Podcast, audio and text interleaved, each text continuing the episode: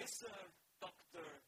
James Kennedy, ein Pastor, ein Dozent und Autor, sagte mal Folgendes. Viele Menschen heute denken, die Gemeinde sei eine Theatervorstellung. Der Prediger ist der Hauptdarsteller, Gott der Souffleur oder Vorsager, Prompter und die Laien sind die Kritiker. Was aber eigentlich der Fall ist, ist wie folgt. Die Versammlung ist der Hauptdarsteller, der Prediger, der Souffleur, Prompter und Gott, der Kritiker. Nicht wir, sondern Gott sagt, wie er angebetet werden will. Das können wir nicht einfach so entscheiden. Uns wird das nicht einfach überlassen, unserer Kreativität, unseren Ideen, was immer wir denken. Wir haben da nicht so viele Freiheiten, wie wir vielleicht meinen manchmal. Und darüber werden wir heute hören, unter anderem, dass Gott bestimmte Vorstellungen hat, wie er angebetet werden will. Mit Erkenntnis und im Geist, unabhängig von irgendwelchen Tempeln, Orten, solchen Dingen. Nun, wir erinnern uns, Johannes, der Apostel, schreibt sein Evangelium an die Welt, an uns alle. Er beschreibt in Kapitel 1, wie das Wort Jesus selber Fleisch wird. Das heißt, Gott offenbart sich selbst und wird Mensch. Der Schöpfer kommt in die Schöpfung und bringt Licht und Leben in diese Welt. Er wird bezeugt durch den Täufer, Johannes den Täufer. Die ersten Jünger folgen ihm nach. Das haben wir alles schon gesehen, Kapitel 1. Und er tut deutliche Zeichen. Er zeigt, dass er wirklich Gott ist. Er verwandelt Wasser zu Wein. Oder er räumt den Tempel auf, schmeißt die Taubenverkäufer und Wechsler raus, die den Tempel, die Stätte der Anbetung, zu einem Geschäft machten. Aber die Juden, das Volk Gottes, das Volk Israel, lehnt ihn ab als ihren Messias. Zwar wenige offene Menschen, wir haben einen kennengelernt, Nikodemus unter den Führern Israels, aber die meisten von ihnen lehnten ihn ab. Und heute sehen wir nun eine weitere Begegnung mit einer Person, die ebenfalls wie Nikodemus eine gewisse religiöse Erwartung hat. Eine bestimmte Erwartung, wer der Messias ist, wie der genau sein wird, was der genau machen wird. Aber ansonsten haben sie nicht viel gemeinsam. Nikodemus war ein Oberster der Juden, ein super frommer, könnten wir sagen heute. Und die Samariterin, die wir heute sehen werden, war eine ausgestoßene, eine unmoralische Person in der damaligen Gesellschaft. Lasst uns heute schauen, was geschieht, wenn der Herr Jesus Christus, der Gottmensch, Gott selbst, der in die Welt kommt, bestimmten Menschen begegnet. Wir haben das bei Nikodemus schon gesehen, wir sehen es jetzt bei der Frau am Jakobsbrunnen. Und deshalb lasst uns direkt in den Text einsteigen. Das Thema heute ist ganz simpel und ergreifend, die Begegnung am Brunnen. Und wir haben drei Punkte, auch ganz einfach. Die Situation, die Gespräche und letztlich die Konsequenz. Allerdings, die Gespräche sind vier.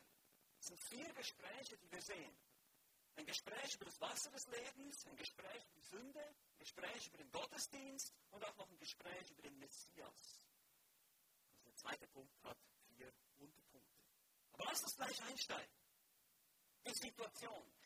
Was war überhaupt los? Wir werden in den ersten sechs Versen darüber informiert. Hier heißt es, als nun der Herr erfuhr, dass die Pharisäer gehört hatten, dass Jesus mehr Jünger mache und taufe als Johannes, obwohl Jesus nicht selbst taufte, sondern seine Jünger, da verließ er Judäa und zog wieder nach Galiläa, also aus dem Süden. Wir können uns erinnern, er war im Süden, zieht wieder Richtung Norden. Er musste aber durch Samaria reisen. Da kommt er in eine Stadt Samarias, genannt Sichar nahe bei dem Feld, das Jakob seinem Sohn Josef gab. Es war aber dort Jakobs Brunnen. Weil nun Jesus müde war von der Reise, setzte er sich so an den Brunnen. Es war um die sechste Stunde. Nun ist es für uns wichtig, bevor wir das hier dann in die Geschichte reinkommen, in die Gespräche und die, die, die, verschiedenen Dinge, die genannt werden. Es geht hier um Anbetung, um, um Sünde, um verschiedene Dinge. Müssen wir ein bisschen verstehen, was war hier die Situation. Nun, es hat sich langsam herumgesprochen, das haben wir in Kapitel 3 gesehen, dass Jesus und seine Anhänger, seine Gruppe langsam wuchs und eben Johannes der Täufer gesagt hat, ich muss abnehmen und er muss wachsen, das haben wir schon betrachtet. Und davon hörten natürlich auch die Pharisäer, die religiöse Elite der Juden. Und das gefiel ihnen natürlich überhaupt nicht, hatten keine Freude daran. Und wie wir auch schon gehört haben, das, das religiöse Zentrum war eher im Süden, eben um Jerusalem herum, in Judäa. Und so zog sich Jesus wieder zurück nach Galiläa, wo er einen sehr großen Teil seines Dienstes auch tat. Er zog Richtung Norden auf dem kürzesten Weg, auf dem direkten Weg, nämlich durch Samaria. Und man hätte auch ausweichen können über Perea, das ist ein bisschen mehr ins Landesinnere, und tatsächlich würden viele fromme Juden auch lieber diesen Weg wählen. Also man kann sich schon hier vorstellen, dass die Jünger so ein bisschen zögerlich vielleicht nur gefolgt sind, weil sie gedacht haben, was, du willst durch Samaria Nun, wir müssen verstehen, dass die Juden die Samariter nicht riechen konnten. Die, die konnten sich nicht vertragen. Aber das heißt, Jesus musste dadurch, weil er wohl einen göttlichen Termin hatte. Das war, kein, das war nicht eine geografische Notwendigkeit, sondern er wollte jemanden treffen da. Nur die Person wusste natürlich noch nichts davon, aber das war Gottes Plan. Wie wir immer wieder sehen, Jesus folgt nicht dem Plan von Menschen, sondern er tut den Willen seines Vaters. Er geht ganz genau dahin, hat einen ganz genauen Plan, genau, ganz genauen Zeitpunkt, wann er dann da in Samaria an diesem Brunnen sein musste. Samaria. Nun, das war die Hauptstadt des ehemaligen Nordreiches Israels, welches 722 vor Christus in die assyrische Gefangenschaft weggeführt wurde. Die, wurden, die haben, das Nordreich hat so viel gesündigt und war so böse und so abgefahren, dass Gott gesagt hat, es reicht. Ich lasse die Assyrer kommen, die schleppen euch nach Assyrien und vorbei, fertig ist. Und die Assyrer hatten eine bestimmte Eroberungspolitik. Sie würden die Leute teilweise da leben lassen, aber auch Leute von ihnen, sozusagen von ihrem Volk da ansiedeln und eine Art Mischvolk produzieren. Die, die Identität des Volkes Israels vermischen mit den Heiden und dadurch würden sie natürlich dann weniger oder einfacher zu kontrollieren sein. Sie würden ihre Identität vergessen und weniger aufrührerisch sein. Das lesen wir in 2. Könige 17. Und selbst nachdem das Südreich aus dem babylonischen Exil, ist das vielleicht ein bisschen, es gab die Assyrer, haben das Nordreich in die Gefangenschaft geschleppt, dann einige Jahre später kam dann das Südreich an die Reihe, die mussten dann nach Babylon, die wurden dann auch verschleppt, weil sie ungehorsam waren. Und die kehrten aber dann zurück, das Südreich. Das Nordreich ist nie zurückgekehrt. Und selbst da, als das Südreich zurückgekehrt war und sie den Tempel bauen durften, das sehen wir im Buch Esra, durften die Samariter nicht mithelfen zu bauen. Das lesen wir in Esra Kapitel 4. Und so haben die Samariter kurzerhand gesagt, okay, dann machen wir unser eigenes Heiligtum.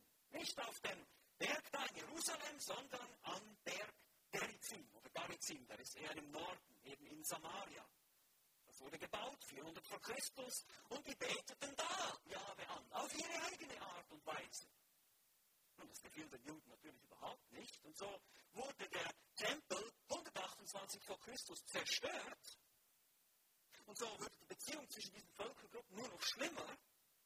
Die Samariter akzeptierten in ihrem Lehre auch nur die fünf Bücher Mose, weil der restliche Teil des Alten Testaments macht ja deutlich, dass Jerusalem, der Tempel in Jerusalem, der Ort der Anbetung ist, aber das lehnten sie eben auch ab. Nur die fünf Bücher Mose, so ähnlich wie die Sadduzäer, und eben auch der Anbetungsort ist Garizim, dieser Berg. Sie lehnten das ab und die Juden stempelten sie kurzerhand als Irrlehrer. Daher gab es einen jahrhundertelangen, schwerenden Streit um den richtigen Ort der Anbetung. Ist es der Berg Garizim oder ist es Jerusalem? Darüber wurde gestritten. Letztlich verachteten die Juden die Samariter, weil sie eben auch ein Mischvolk waren, Hybride, ein Gemisch zwischen Heiden und Juden, das ist ja noch ekelhafter als die Heiden, also eigentlich so ziemlich rassistisch, wenn man sich das überlegt, und eben auch Irrlehre verbreiteten. Sie waren verhasster als die Heiden.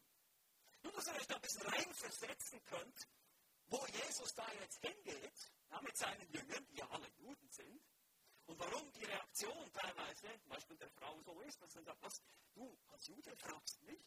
Ja? Müssen wir diese Kultur etwas verstehen, was da wirklich liegt. Nun, die Stadt, in die sie jetzt kommen hier, Jesus, heißt Sichar. Man vermutet, dass sie eben am Abhang des Berges Ebal waren. Diese beiden Berge standen einander gegenüber. Kennt das aus dem Alten Testament? Auf den beiden Bergen musste eine, also eine Hälfte des Volkes musste den Fluch und eine andere den Segen verkündigen. Berg Garizim, Berg Ebal im Alten Testament, das ist 5. Mose 27. Und dann heißt es ja, das Feld, das Jakob seinem Sohn Josef gab, das ist bekannt aus 1. Mose 48, ein Feldstück auf einem Bergrücken. Und da war ein Brunnen, Jakobsbrunnen wird er genannt. Gelehrte vermuten eine ca. 30 Meter tiefe Zisterne, also nicht so ein Brunnen, so ein Dorfbrunnen, so ein nettes Ding mit so einem Wasserhahn, so dürft ihr euch das nicht vorstellen, das ist ein tiefer Schacht, 30 Meter tief, eine Zisterne, die unten von einer Quelle ähm, bespießen wird. Deshalb wird in Vers 6 das griechische Wort PG verwendet, was so viel wie Quelle bedeutet. Also wenn ihr Vers 6 anschaut, da heißt es, es war aber dort Jakobs Brunnen, also eigentlich heißt es hier, es war aber dort Jakobs Quelle. Weil in Vers 11, oder besser gesagt Vers 14, sagt auch eure deutsche Übersetzung dann wahrscheinlich Quelle. Wenn Jesus dann sagt, es wird in ihm zu einer Quelle von Wasser werden, das ist absolut, das ist genau dasselbe Wort. PG. Quelle. Und das andere Wort, was auch verwendet wird hier in den Versen 11 bis 12, das ist Freya. Das heißt Schacht oder Zisterne. Also man muss sich so ein tiefes Loch vorstellen, das unten von einer Quelle bespiesen wird. Da konnte man Wasser schöpfen. Aber man musste natürlich einen Eimer haben und ein Seil, um das da rauszuziehen. Logischerweise. Man konnte nicht einfach so hingehen und, und trinken, wie man wollte. Jesus war müde. Er war eben vollkommen Mensch. Ja, wurde wirklich Mensch, wurde auch müde, sehen wir hier. Und er setzte sich an den Brunnen, an diesen Schacht, an diese Quelle. Und es war um die sechste Stunde, nach jüdischer Zeitrechnung beginnt der Tag morgens um 6 Uhr, also bedeutet das Mittagszeit. Das war die Situation. Jesus sitzt da, er ist müde, sicherlich auch durstig, es ist Mittag, es ist heiß, die Sonne brennt vom Himmel und nun nehmen die Dinge ihren Lauf. Das ist die Situation. Kommen wir zu den Gesprächen. Was passiert jetzt? Nun, wie gesagt, wir werden hier vier Gespräche sehen. Die wollen wir einzeln anschauen. Das erste Gespräch ist über das Wasser des Lebens, in Versen 7 bis 15 zu finden. Da heißt es folgendes. Da kommt eine Frau aus Samaria, um Wasser zu schöpfen. Jesus spricht zu ihr, gib mir zu trinken. Denn seine Jünger waren in die Stadt gegangen, um Speise zu kaufen. Nun spricht die samaritische Frau zu ihm, wie erbittest du als ein Jude von mir etwas zu trinken, da ich doch eine samaritische Frau bin? Denn die Juden haben keinen Umgang mit den Samaritern. Jesus antwortete und sprach zu ihr, wenn du die Gabe Gottes erkennen würdest und wer der ist, der zu dir spricht, gib mir zu trinken, so würdest du ihn bitten und er gäbe dir lebendiges Wasser. Die Frau spricht zu ihm, Herr, du hast ja keinen Eimer und der Brunnen ist tief. Woher hast du denn das lebendige Wasser? Bist du größer als unser Vater Jakob, der uns den Brunnen gegeben und selbst daraus getrunken hat, samt seinen Söhnen und seinem Vieh?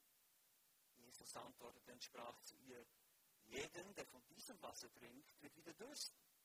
Wer aber von dem Wasser trinkt, das ich ihm geben werde, den wird in Ewigkeit nicht dürsten, sondern das Wasser, das ich ihm geben werde, wird in ihm eine, zu einer Quelle von Wasser werden, das bis ins ewige Leben quillt. Die Frau spricht zu ihm, Herr, gib mir dieses Wasser, damit ich nicht dürste und nicht hierher kommen muss, um zu schöpfen. Nun kommt also eine Samariterin zu dem Brunnen, um Wasser zu schöpfen. Die Zeit hier ist eher ungewöhnlich. Normalerweise würden die Frauen früh morgens oder abends zu diesem Brunnen kommen, wo es eben nicht so heiß ist. Aber sie wollte offensichtlich ungestört oder allein sein oder sogar versteckt bleiben. Wir werden noch sehen, warum. Jesus saß nun also allein da, denn seine Jünger waren in die Stadt gegangen, um Essen zu kaufen. Das ist übrigens auch sehr ungewöhnlich, dass samaritisches Essen kaufen gehen müssen. Also schon da sehen wir, wie Jesus auch hier immer wieder ähm, etwas Neues gebracht hat, neue Dinge gemacht hat, die, die Juden, die Tradition der Juden gebrochen hat. Und er fragt sie, er spricht sie an, gib mir zu trinken. Das ist eine Bitte hier. Und für uns, uns sagt das vielleicht nicht so viel, aber das ist ein extremer Bruch kultureller Etikette, was hier passiert. Das ist skandalös. Kein jüdischer Rabbi würde, würde in der Öffentlichkeit eine Frau ansprechen. Nicht mal seine eigene Frau würde er ansprechen in der Öffentlichkeit. Ein jüdischer Gelehrter. Und er spricht hier mit einer samaritischen Frau. Wir wissen bereits, was die, was die Juden über die Samariter dachten. Und das ist diese Verwunderung hier in Vers 9. Wie bittest du als ein Jude von mir? Was?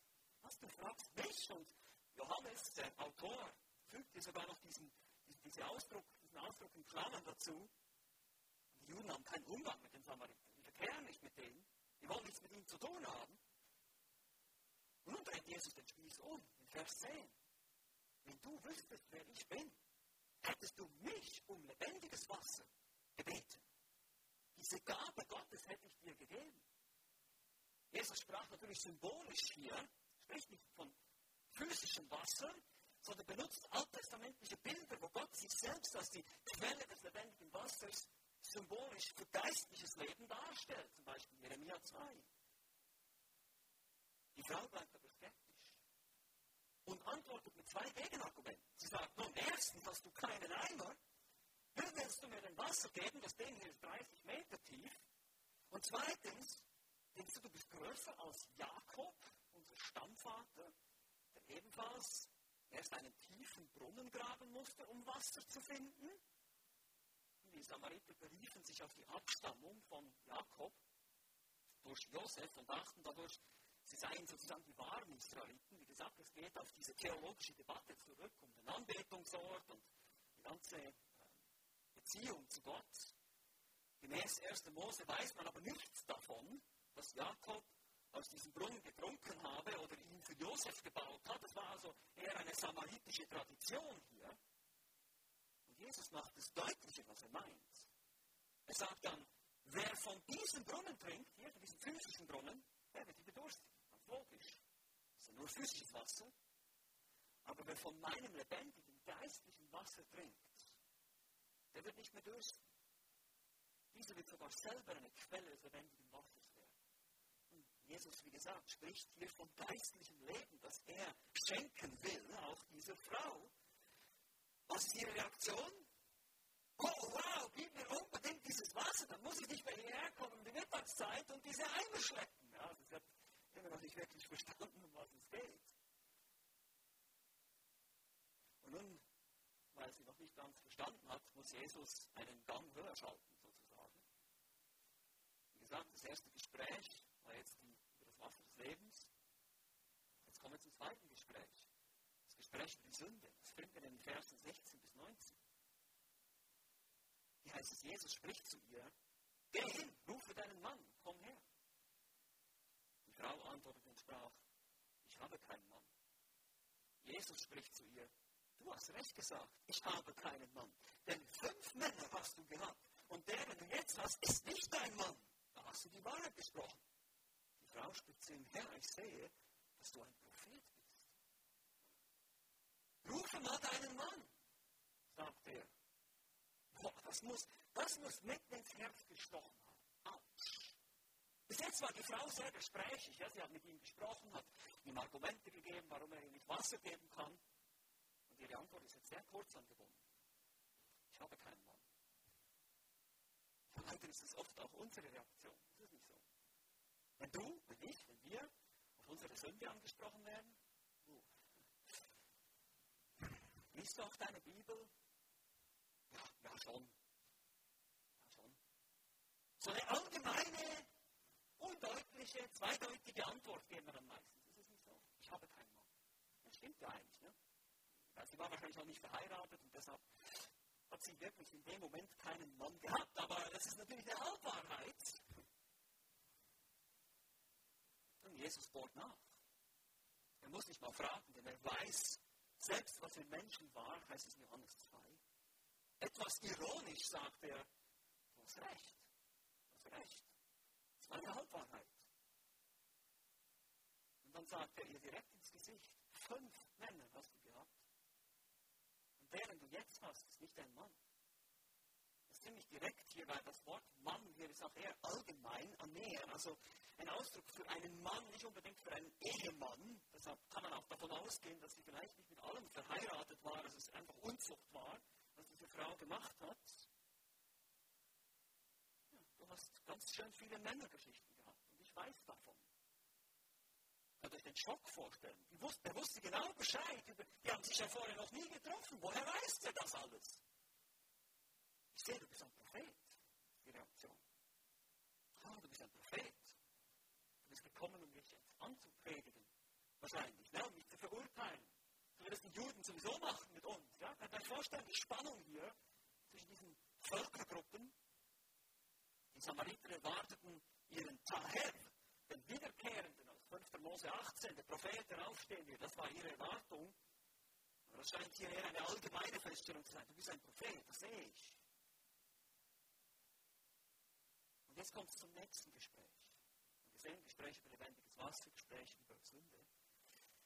Und was machen wir auch noch, wenn wir auf Sünde angesprochen werden? Das eine, was wir machen, ist, wir geben kurz, knappe Antworten, erzählen Halbwahrheiten. Die nächste typische Reaktion ist, wir wechseln mal schnell das Thema. Das Gespräch über den Gottesdienst, in Versen 20 bis 24. Unsere Väter haben auf diesem Berg angebetet und ihr sagt, ihr die Juden sagt, in Jerusalem sei der Ort, wo man anbeten soll. Jesus spricht zu ihr, Frau, glaube mir, es kommt die Stunde, wo ihr weder auf diesem Berg noch in Jerusalem den Vater anbeten werdet. Ihr betet an, was ihr nicht kennt. Wir beten an, was wir kennen, denn das Heil kommt aus den Juden. Aber die Stunde kommt und ist schon da, wo die wahren Anbeter den Vater im Geist und in der Wahrheit anbeten werden. Und der Vater sucht solche Anbeter. Gott ist Geist und die ihn anbeten, müssen ihn im Geist und in der Wahrheit anbeten. Wie gesagt, sie wird mit ihrer Sünde konfrontiert und wechselt mal schnell das Thema. Womöglich auch zu einer theologischen Debatte. Da ist es nicht so, auch bei uns, wir Christen, wir sind manchmal, wir, wir können über alles Mögliche diskutieren und debattieren, über theologische Fragen, über Endzeit und Textkritik und Erwählungslehre, aber über unsere persönliche Sünde sprechen müssen, tun wir nicht gerne. Lenken wir lieber mal ab. Reden wir lieber über Calvinismus oder über Luther oder irgend sowas, ja? Was nicht persönlich ist. Lass mich schnell das Thema wechseln. Wenn du schon ein Prophet bist, dann kannst du mir doch sicher die Frage beantworten, die uns seit Jahrhunderten be bewegt und, und, und diesen ganzen Ärger zwischen unseren Völkern eigentlich bringt. Ja, was, wo ist eigentlich der richtige Ort der Anbetung? Ist es Gerizim oder ist es Jerusalem? Jesus lässt sich nicht auf solche leeren Debatten ein. Seine Antwort ist einmal mehr verblüffend. Gute Frau, die Antwort ist, weder noch. Weder noch. Weder auf diesem Berg noch in Jerusalem wird in Zukunft angebetet werden. Man könnt euch vorstellen, wenn das Dorf Sishada am Fuß des Ebal war, konnte natürlich gar nichts im sehen. Weder auf diesem Berg noch, noch in Jerusalem. Nein, nein, nein, nein, nein. Das, das verstehst du falsch. Wir Juden, wir sind etwas näher dran. Wir beten an, was wir kennen. Ihr wisst nicht, was ihr anbetet. Das Heil kommt aus den Juden. Der Messias kommt aus den Juden, nicht aus den Samaritern. Aber auch die Juden müssen einiges ändern in ihrer Vorstellung, wie sie Gott anbeten. Gott bringt ein neues Programm. Könnt ihr euch erinnern, haben wir schon ein paar Mal gesehen die alten Steinkrüge der Reinigung, Jesus macht neuen Wein, all diese Symboliken zeigen uns, es kommt etwas Neues. Das Alte Testament, der alte Bund, das Gesetz Mose wird jetzt abgeschafft, es kommt was Neues, ein neuer Bund. Deshalb müssen die Juden sich sicherlich auch an einiges Neues gewöhnen. Denn bald wird im Geist und in der Wahrheit angebetet. Nicht mehr auf diesem Berg, auf dem Tempelberg oder auf Garizim, sondern im Geist in der Wahrheit. Nun, über diesen Ausdruck wird debattiert, ob der Geist hier eher der Heilige Geist ist oder der menschliche Geist. Und wenn wir uns den Kontext ein bisschen anschauen, sehen wir, dass Jesus gerade argumentiert, dass die Anbetung nicht mehr ortsgebunden sein wird. In Vers 21 heißt es weder auf diesem Berg noch woanders, sondern eben im Geist. Und auch in Vers 22 sehen wir, dass die richtige Erkenntnis dafür nötig ist. Ihr betet an, was ihr nicht kennt. Ihr braucht erstmal den Rest des Alten Testaments und auch der Neue Bund, die Offenbarung, die ich jetzt gerade bringe, die fehlt euch. Ihr habt nur die fünf Bücher Mose. Ihr braucht Erkenntnis. Ihr müsst die Wahrheit, die ganze Wahrheit erkennen. Und dann dürft ihr, könnt ihr im Geist anbeten, unabhängig von irgendeinem Ort oder irgendeinem Tempel. Und in Vers 24 liefert er den Grund. Gott ist Geist. Diese, diese Konstruktion im Griechischen beschreibt eine Qualität. Gott ist in Essenz, im Wesen, in Natur Geist. Man kann also von geistlich sprechen hier. Aus Geist ist es zu verstehen. Gott ist geistlich, daher muss unsere Anbetung geistlich sein, im Geist geschehen. Und das spricht natürlich eher für den menschlichen Geist in diesem Zusammenhang, nicht materiell, nicht an irgendwelche Orte gebunden, nicht an irgendwelche Rituale gebunden, sondern geistliche Anbetung. Meine Lieben, das betonen wir immer wieder. Wir, wir, müssen uns nicht hier in diesem Raum versammeln. Das ist auch kein Kirchengebäude und das ist auch völlig wurscht. Wir können uns auch draußen auf dem Feld versammeln. Wir können irgendwo sein, weil wir, wir beten im Geist an. Unabhängig von dem Ort. Und genau das ist das neue Programm, was Jesus bringt. Also kurz, Anbetung mit Herz und Wissen, würden wir heute sagen. Das ist Jesu Antwort. Und die Frau ist natürlich auf einmal mehr erschlagen und denkt, boah, sowas habe ich noch nie gehört. Und das muss auch wie Musik in ihren Ohren geklungen haben. Stellt euch mal vor, ihr seid ein Samariter. Ihr wisst genau, die Juden behaupten, der Ort der Anbetung ist in Jerusalem. Ja, wie soll ich denn überhaupt anbeten? Wie soll ich denn überhaupt zu Gott finden? Kann ich ja gar nicht, weil die versperren mir den Weg, die hassen mich, die, die wollen mich da gar nicht haben, ich bin da gar nicht willkommen. Und ich als eine Sünderin, jetzt diese Frau, die schon so viel vermasselt hat, sowieso nicht, erst recht nicht, wie soll ich denn zu Gott finden? Wie soll denn das gehen? Das ist heute auch so manchmal, ne? dass man denkt, ah, ich bin viel zu sündig, ich kann nicht in eine Kirche gehen, ich bin viel zu schlimm, die wollen mich da gar nicht haben. Meine Lieben, weil du so schlimm bist, musst du dahin. Das ist gerade der Punkt. Gerade, gerade wir, wir sind die Schlimmsten, wir brauchen Jesus. Er ist gekommen, um zu rufen, was, was krank ist, was, was, was schwach ist. Ja, nicht, nicht die Starken brauchen den Arzt, sondern die Schwachen, hat er gesagt. Was verloren ist, ist er gekommen zu rufen. Nicht die, die schon denken, sie sind gerecht. Und genau darum geht es hier. Jesus zeigt dir auf, du musst in Übereinstimmung mit seiner Wahrheit anbeten. Und seine Wahrheit finden wir in Jesus selbst. Er ist die Wahrheit. Er ist gekommen, um Sündenvergebung zu wirken. Bete ihn an. Du brauchst keinen Tempel, du brauchst kein Gebäude, du brauchst keine bestimmte Denomination dafür, sondern nur Jesus selbst. Und schließlich kommen wir noch zum Gespräch über den Messias. In Versen 25 bis 26 heißt es dann, die Frau spricht zu ihm, ich weiß, dass der Messias kommt, welcher Christus genannt wird. Wenn dieser kommt, wird er uns alles verkündigen. Jesus spricht zu ihr, ich bin's. Ich bin's, der mit dir redet. Wieder wechselt sie das Thema und fällt wieder zurück in ihre samaritische Theologie, in ihre Tradition hier. Und der Messias, der Tahet, der kommende Prophet aus 5. Mose 18, der kommt und er wird diese Sache aufklären. Der wird uns endlich sagen, wo der richtige Ort der Anbetung ist. Und Jesus sagt, nein, ich bin's. Ich bin dieser kommende Prophet. Ich bin der Messias. Du brauchst nicht mehr irgendwo hinzugehen. Du kannst zu mir kommen. Und das bringt uns jetzt hier zum Schluss, zum Punkt 3. Das ist die Konsequenz, die Reaktion. Verse 27 bis 30. Hier heißt es, unterdessen kamen seine Jünger und verwunderten sich, dass er mit einer Frau redete. Doch sagte keiner, was willst du oder was redest du mit ihr? Nun ließ die Frau ihren Wasserkrug stehen und lief in die Stadt und sprach zu den Leuten, kommt, seht einen Menschen, der mir alles gesagt hat, was ich getan habe, ob dieser nicht der Christus ist. Da gingen sie aus der Stadt hinaus und kamen. Genau in diesem Moment kamen die Jünger zurück aus der Stadt und Sie verwunderten sich, dass er mit einer Frau redete, aber sie wagten sich gar nicht zu sagen, weil, wie gesagt, sie waren sich wohl schon so einiges gewohnt, dass sie ja schon samaritisches Essen holen mussten und so weiter, was eigentlich unrein gewesen wäre für Juden. Also sie wussten schon, Jesus, okay, jetzt spricht er mit einer Frau, äh, naja, lass, lass mal. Wir verstehen das eh noch nicht, was, was er hier macht. Wir versuchen zu lernen. Und die Frau lässt ihren Krug in dem Moment da fallen, stehen und geht in die Stadt. Sie kann ihren Mund nicht halten, sie muss davon erzählen. seht einen Menschen, der mir alles gesagt hat, was ich getan habe. Es gibt Gelehrte, die denken sogar, dass Jesus ihr noch mehr gesagt hat über ihr Leben. Wir sehen hier nur, dass er ihr gesagt hat, fünf Männer hast du gehabt. Und wahrscheinlich hat er ihr noch ein paar mehr Dinge gesagt, aber es war so eindeutig. Der Mann weiß alles über mich. Das muss Gott sein. Er ist allwissend. Das kann, es ist unmöglich, dass er das weiß über mich. Aber trotzdem halt diese zögerliche Frage, ob dieser nicht der Christus ist. Es könnte aus Respekt kommen, vielleicht auch leichte Zweifel oder Zurückhaltung, weil sie war wahrscheinlich nicht gerade die beliebteste Person, da auch im Dorf nicht mit so einem Ruf. Musste auch versteckt an den Brunnen kommen und so weiter. Aber offenbar hörten die Leute auf sie und sie kamen und kamen zu ihm. Dieses Verb hier steht im Imperfekt. Sie kamen alle raus, sie kommen jetzt zu ihm. Sie kommen jetzt auf ihn zu. Was für eine wunderbare Geschichte. Und sie offenbart uns einmal mehr, wer Jesus Christus ist. Das ist nämlich das Ziel. Erinnert euch, Johannes, Apostel wird immer wieder uns zeigen, wer ist Jesus. Und das ist so wunderbar zu sehen, Jesus ist gekommen für die Ausgestoßenen. Für die, von denen niemand etwas wissen will, normalerweise, in unserer Gesellschaft. Und vor allem auch von den religiösen Menschen.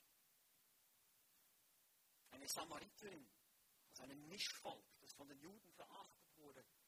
Eine unmoralische, eine unzüchtige Frau, die nicht in einer Ehe, sondern fünf Männer hatte,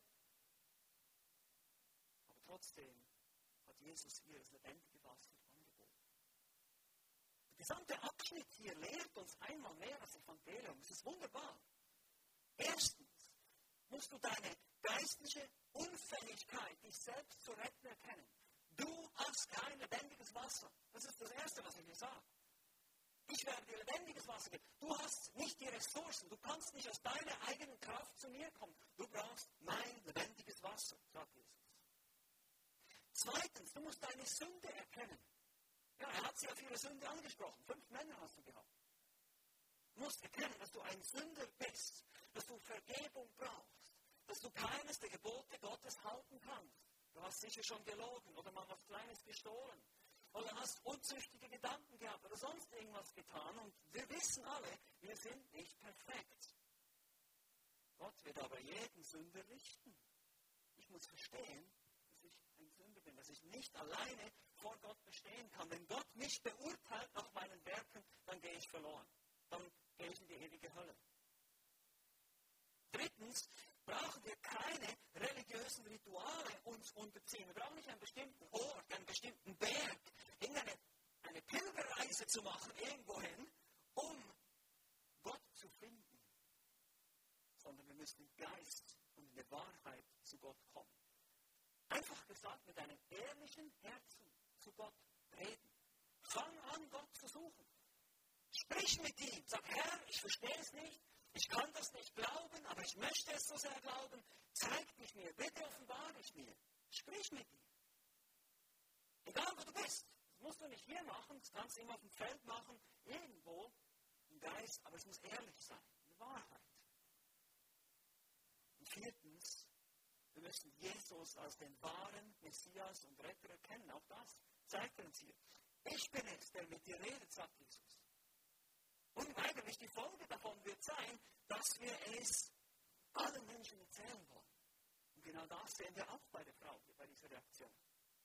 Sie kann ihren Mund nicht halten. Sie muss es anderen weitererzählen. Und deshalb machen wir das auch. Ja, wir, missionieren, das ist wichtig. Ja, wir wollen, dass du, wenn du den Herrn Jesus nicht kennst, dass du zur Rettung findest, dass du gerettet wirst. Das ist nicht böse gemeint, das ist, wir, wir lieben dich, wir wollen, dass du gerettet wirst. Wir wollen nicht, dass jemand verloren geht. Genauso will Jesus das auch nicht. Jesus kam sogar für die Randgruppen, nicht nur für die religiösen Menschen, wie Nikodemus in Kapitel 3, sondern eben auch für solche Menschen. Und man denkt, da ist jede Hoffnung verloren.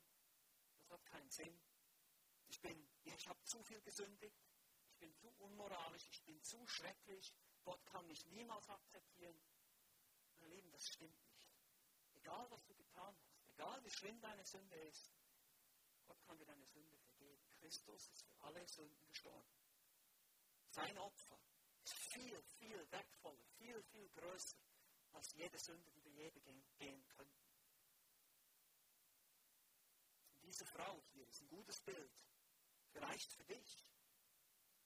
war eine ausgestoßene, eine unmoralische Person. Sie passte, das passte, das Leben passte in ihr Bild hier. Sie hatte einen Mann nach dem anderen. Sie war aber nicht verheiratet. Es war schrecklich, es war schockierend. Sie wurde verachtet von der Gesellschaft. Und Jesus sprach genau mit ihr, suchte genau sie. Das ist wunderbar. Unser Herr ist wunderbar. Und so kam er auch für dich und starb und bietet auch dir heute dieses lebendige Wasser an. Egal wer du bist, egal was du getan hast. Die Frage ist nur, wirst du es annehmen? Lass uns noch beten. Vater im Himmel, danke, dass du uns deine Liebe zeigst, indem dass du deinen Sohn in diese verdorbene Welt gesendet hast. Indem dass du bereit warst, deinen Sohn zu geben. Herr Jesus, indem dass du bereit warst, am Kreuz zu sterben für unsere Schuld. Danke für diese Güte. Bitte hilf uns zu verstehen, dass wir egal was wir getan haben, egal wie schlimm es auch sein mag mit uns, dass wir immer zu dir kommen können und sollen. Dass du bereit bist zu vergeben, dass du barmherzig bist, dass du gesagt hast, kommt zu mir her, alle, die ihr mühselig beladen seid mit eurer Schuld und Sünde, ladet sie ab bei mir. Ich will euch erquicken, ich will euch erfrischen. Du stehst da mit offenen Armen. Ich danke dir, Herr, dass du auch mein Retter bist und ich bitte dich, dass du auch der Retter eines jeden wirst hier in diesem Raum, der dich noch nicht kennt. Und dass wir alle ermutigt sind zu sehen, was für einen wunderbaren Retter wir haben, der sich um randständige und ausgestoßene Menschen kümmert, für den niemand zu klein, niemand zu schlimm, niemand zu sündig oder zu böse ist. Danke dafür. Danke für diese unendliche Liebe.